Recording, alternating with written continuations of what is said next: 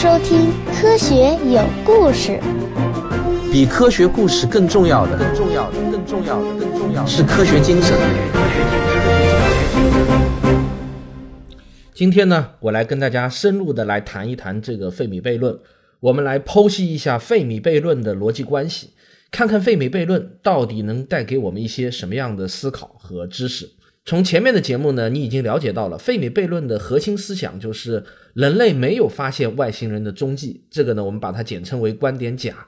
和人类应该发现外星人的踪迹，这个呢，我称之为观点乙。这个甲乙观点互相矛盾，但目前呢，我们已经知道观点甲是观测事实，这样一来呢，就必须要给观点乙做出一个合理的解释。也就是说，我们必须要解释人类为什么没有发现外星人的踪迹。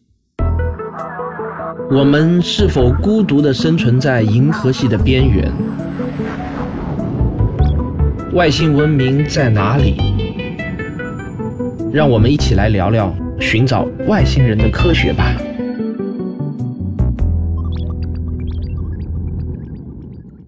现在呢，我要把这个观点乙啊，给它拆开揉碎了，让你看清楚，这个观点乙呢，其实是建立在下面四项层层递进的、有逻辑关系的四项假定基础之上的。请大家一定要听仔细啊！A 假定，人类文明不是银河系中唯一的智慧文明；B 假定，人类文明在宇宙中只是个平庸的文明，并且我们不是第一个在银河系中出现的文明。在人类文明诞生以前的一百多亿年中，银河系就诞生了智慧文明。人类文明也不是唯一的一个试图与外星文明建立联系的文明，更不是唯一的把目光投向宇宙、发展太空技术的文明。C 假定，对于比我们更先进的文明而言，星际旅行并不是什么难以企及的技术，这些智慧文明正在执行太空扩张和殖民的计划。他们还有可能采用会自我复制的机器人来帮助他们的星际殖民计划。迪假定，即便是以我们人类现在能展望到的技术而言，银河系的殖民化也能在不到十亿年的时间内完成。而这段时间，无论是相对于地球的年龄，还是相对于银河系的年龄，都不算长。大家如果没有听清楚这 A、B、C、D 四项假定的话呢，我建议你可以翻过去重新再听一遍。这四项假定呢，它是层层推进的。如果说这四个假定都是对的，那么就能确定无疑的推论出外星人应当出现在地球这个观点。然而，基于现在观测到的事实，目前我们唯一理性的分析是必须否定其中的一项或者多项假定。那么，我们不妨一项一项的来分析一下。我也请大家来跟我一起思考一下。首先呢，让我们来否定 A 假定，也就是说，人类就是银河系中唯一的智慧文明。这个否定 A 假定呢，显然是最痛快的解决费米悖论的快刀了，那可谓是一了百了。但显然呢，如果你听过我前面说的为什么我会相信宇宙中还有其他智慧文明存在的理由的时候，你可能会跟我一样。觉得要轻易的否定这个 A 假定，是在理智上很难接受的一件事情。在我们这个如此浩瀚的银河系中，并且在银河系一百多亿年的历史中，如果说人类文明真的是唯一出现的智慧文明，那这个宇宙也未免太乏味了吧？从科学的角度来说呢，要否定 A 假定，就意味着我们一定还忽略了某些极其特殊的创造智慧文明的必要条件。而这个必要条件发生的概率要小到令人不可思议，也就是令人发指才行啊！总之，从理性的角度来说，否定 A 假定总让人觉得带有那种掩耳盗铃式的天真和无知。好，那我们就把这个矛头来指向 B 假定。假如我们否定 B 假定呢？如果说 B 假定不成立，那么也就意味着两种可能性：第一，人类文明就是银河系中文明程度最高的文明了。第二，出于某种原因，所有的智慧文明在发展到可以进行星际旅行之前，就一定会灭亡。人类文明难道真的是这个银河系中最先进的技术文明吗？这个命题似乎很难证真，也同样难以证伪。况且我们已经有的经验和证据，在这个命题前面呢，都少得可怜。但我们还是可以从少得可怜的已知事实中做一番分析。我们对外星文明确实一无所知，所以呢，我们也只能从分析我们自己的人类文明入手。我们通过已有的这个确凿的证据知道，地球呢已经存在了四十六亿年，生命大概是在地球的第十亿年左右诞生的，到现在呢已经进化了差不多三十六亿年。当然，这些数字呢是有争议的啊，但是不管怎么说，大数不会差到哪里去。那么，地球生命还将存在多少年呢？从我们现有的宇宙学知识来讲，地球上的生命确定会消亡的时候，是太阳即将熄灭的时候。太阳呢，大概在五十亿年以后会成为一颗红巨星，到那个时候，太阳将膨胀到吞没地球，地球呢也会变成一颗被烤得通红的岩浆球。地球还有五十亿年的时间适合生命的生存。虽然呢，在这个中间有可能发生小行星或者彗星撞地球的恶性事件，但这些事件都不至于完全摧毁地球的生命。也就是说。一颗类地行星的寿命，其实呢，大致就等于它的宿主恒星的寿命。我们已经通过天文观测知道，银河系中的绝大多数的恒星的寿命呢，和太阳都是差不多的，都是一百亿年左右。那么，如果有外星文明存在，那颗允许文明发展的外星球的平均寿命也应当是一百亿年左右。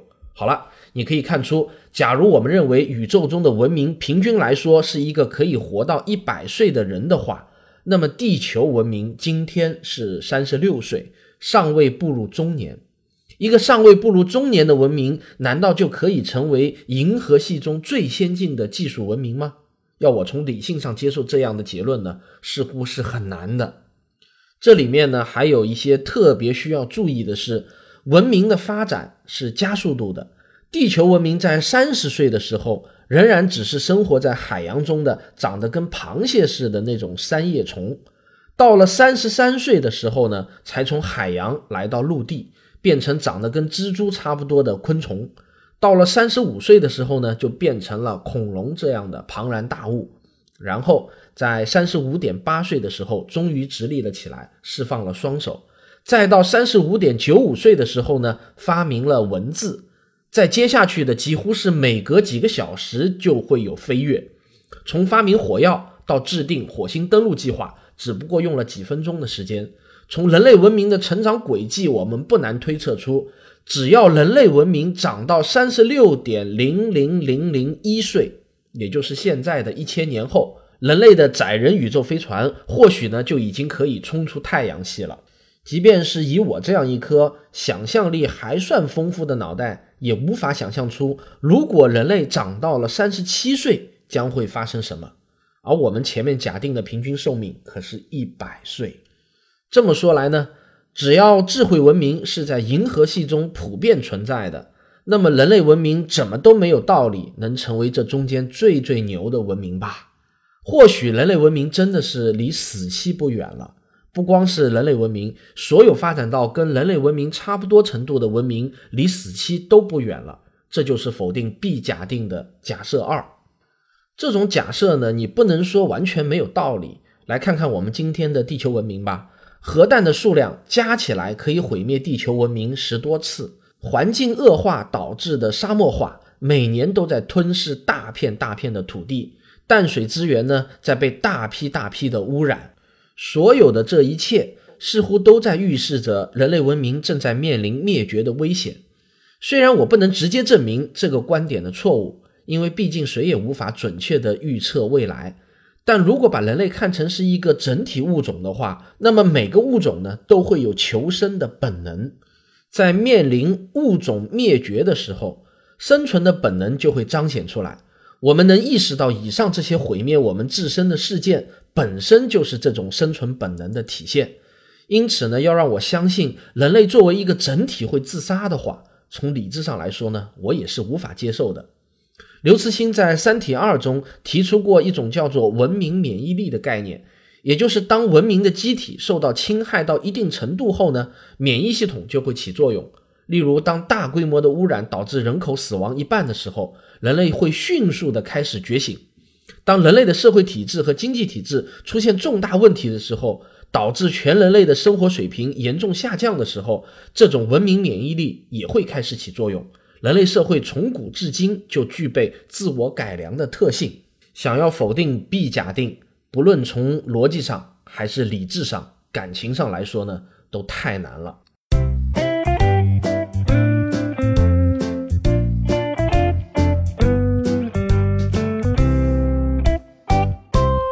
再来看看，如果我们否定 C 假定呢？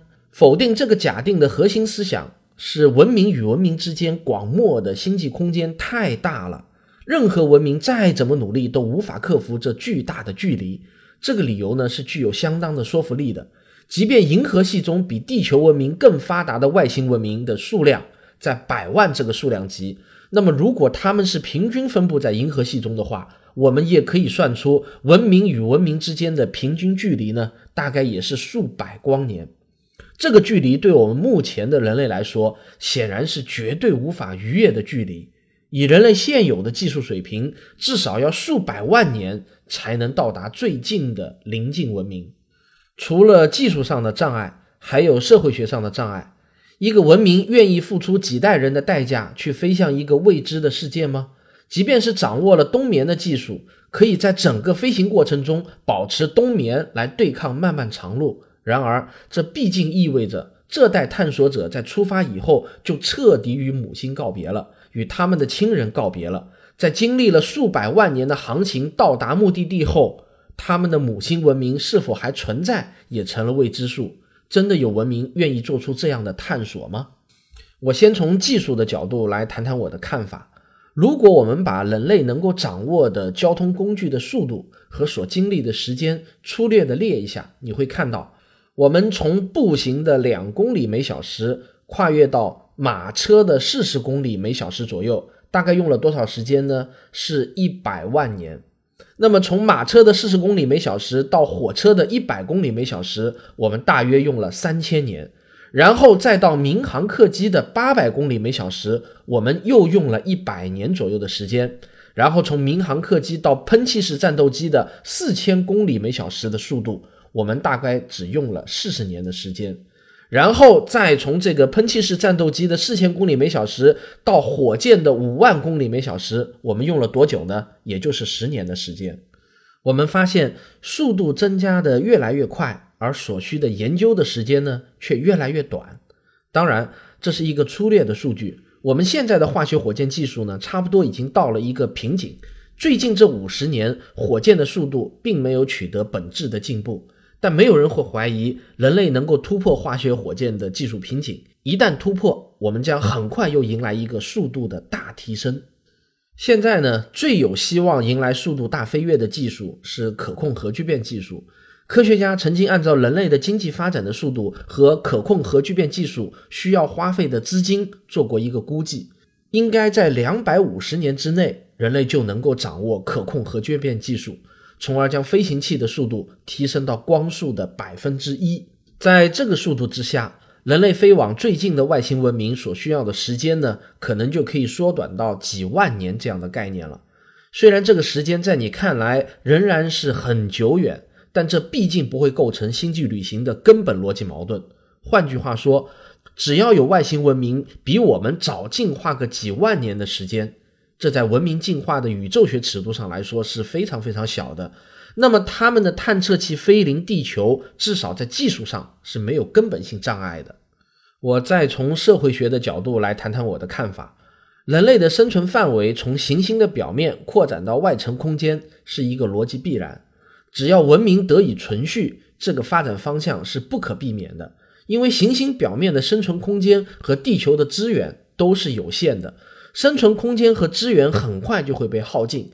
从宇宙的尺度上来说呢，这真的将会是很快发生的事情。我做个简单的计算，你就知道这有多快了。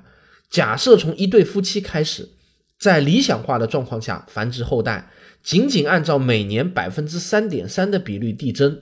一千六百年后，所有人的体积加起来就将和整个地球的体积一样大了。当然了，这个是个非常理想化的计算，真实的世界不可能是这样的。但我仅仅想通过这个计算告诉你，人口的增加和资源的消耗远比你想象的要快得多得多。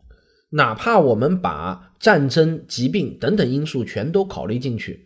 不出数万年，地球肯定将无法满足人类对空间和资源的需求，而把数万年这个数字放到银河系的年龄中，简直就快得像眨一下眼睛而已。所以呢，一旦在技术条件允许的情况下，人类必将向广袤的太空索取生存空间和资源。在太阳系的宇宙空间中，资源的储存量是非常巨大的。比如说，一颗直径一千公里的小行星所含有的铁矿的量，就相当于整个地球的储藏量。一颗木星的卫星，也就是木卫二的淡水资源，就比整个地球的海水总量还要大。这不过是太阳系总物质量的沧海一粟。因此呢，从生存空间和资源的这个角度来看，只要文明继续存续，人类发展出一个个的太空城，就是逻辑必然。每一个太空城都生存着上百万甚至上千万的人口。这些太空城的最理想的栖息地呢，是火星和木星之间的小行星带中，因为那里呢有巨大的资源储量。对于在太空城出生的人来说，宇宙空间才是他们的家，而地球则是旅游胜地。随着一代又一代的太空人的更迭，他们对于地球家园的感觉必然与我们这些古人是完全不同的。太空城为了获取资源，必然需要有动力装置，可以在太阳系中移动。人类的本性呢，也决定着太空城需要有防御性或者进攻性的武器装置。那么，实际上每一座太空城就是一艘星舰，一种叫做星舰文明的崭新的文明形式，将在我们的太阳系中沿着一条和地球文明截然不同的方式进化。当然，这种文明的根基还是人类文明。你可以假想一下，当星舰文明遍布太阳系的时候，这可能也就是数万年以后就会发生的事情。每一艘星舰文明都会从心理上摆脱对宇宙空间的恐惧感和离开地球的孤独感，但反过来呢，对太阳系以外宇宙空间的好奇心将会越来越强烈。终于有一天，一艘满载资源的星舰决定向另外一个恒星系出发。其实，对于星舰上的大多数老百姓来说，这艘星舰到底是停留在太阳系中，还是处于航行中，他们可能根本就不在意，也不关心。对他们来讲，太空城就是他们的全部，他们的生活、工作、娱乐全都是在太空城中完成的。这就好像很多一辈子没有离开过家乡的宅男宅女一样，太空城航行到哪里，他们的生活就在哪里。越来越多的星舰文明向着宇宙深处进发了。每艘星舰的航向都不同，星舰本身也并不在乎朝哪个方向航行，因为银河系中的恒星系基本上也就是平均分布的。他们每到达一个恒星系，就补充资源，建造新的星舰，分流人口。而这些新的星舰呢，有可能编队一起航行，也有可能各自独立选择一个新的方向航行。以上关于星舰文明的畅想呢，并不是我一个人的异想天开。美国的科普巨匠阿西莫夫也认为，星舰文明是人类发展的必然方向之一。至少呢，从逻辑上来讲，这并没有什么矛盾。阿西莫夫他做过一个粗略的计算：假设每隔一万年，一艘星舰变成两艘星舰，然后各自选择随机的方向继续航行的话，就像是一种细胞每一万年分裂一次的话。那么用不了一亿年，银河系的每个角落都将布满这种星舰了。看来呢，想要否定 C 假定依然是困难重重啊。于是我们看到，从 C 假定开始，我们自然而然的就来到了 D 假定。一亿年是多长？不过是我们前面假设一百岁的文明的一岁而已。而我们的银河系呢，至少已经有一百三十亿年的历史。就算它前五十亿年太热。不适合生命的演化，就算银河系的殖民化再放大十倍，需要十亿年，那也是绰绰有余的。可是为什么没有新建文明到访我们的地球呢？他们到底在哪里呢？在不否定 A、B、C 假定的前提下，能不能否定 D 假定呢？科学有故事。我们下一期接着为您聊。我是卓老板，我是吴婷婷，我是汪杰，我们是科学声音。今天这一期啊，我录的是特别特别的辛苦，为什么呢？我的这个舌根的侧面部位啊，又长了一个很大的溃疡，只要一说话呢，就非常的疼，这个舌头呢也不太捋得直，而且最讨厌的是呢，长口腔溃疡的时候呢，口水就特别多，说不了几句话呢，就满口都是口水了。所以呢，这一期呢，我录了特别久的时间，而且录完的时候呢，基本上都已经是满头大汗了。如果讲的不好，也请大家多多包涵。那么从本期节目的结尾废话开始呢？我每次都要给自己的收费专辑，也就是《科幻世界漫游指南》做一个小广告。方法呢，就是每次都选取一小段最近更新的一期收费节目中的精华片段，给大家在这里放一下，算是做广告。初看上去呢，卡尔萨根写的这个情节啊，也就是外星人似乎能够提前二十六年关闭大消息的这个情节，看上去呢有点儿奇怪。实际上呢是相当的精彩。就在卡尔萨根提笔创作这本书的前一年，著名的物理学家也是爱因斯坦的同事惠勒提出了物理学史上名垂千古的量子选择延迟实验。实验的原理呢，我们在这里不可能讲解的很细，我只能粗略的说一下。这个实验呢提出了一个构想。他认为，一个光子到底是走过了 A 路径还是 B 路径，是可以在这个光子实际走过之后再决定的。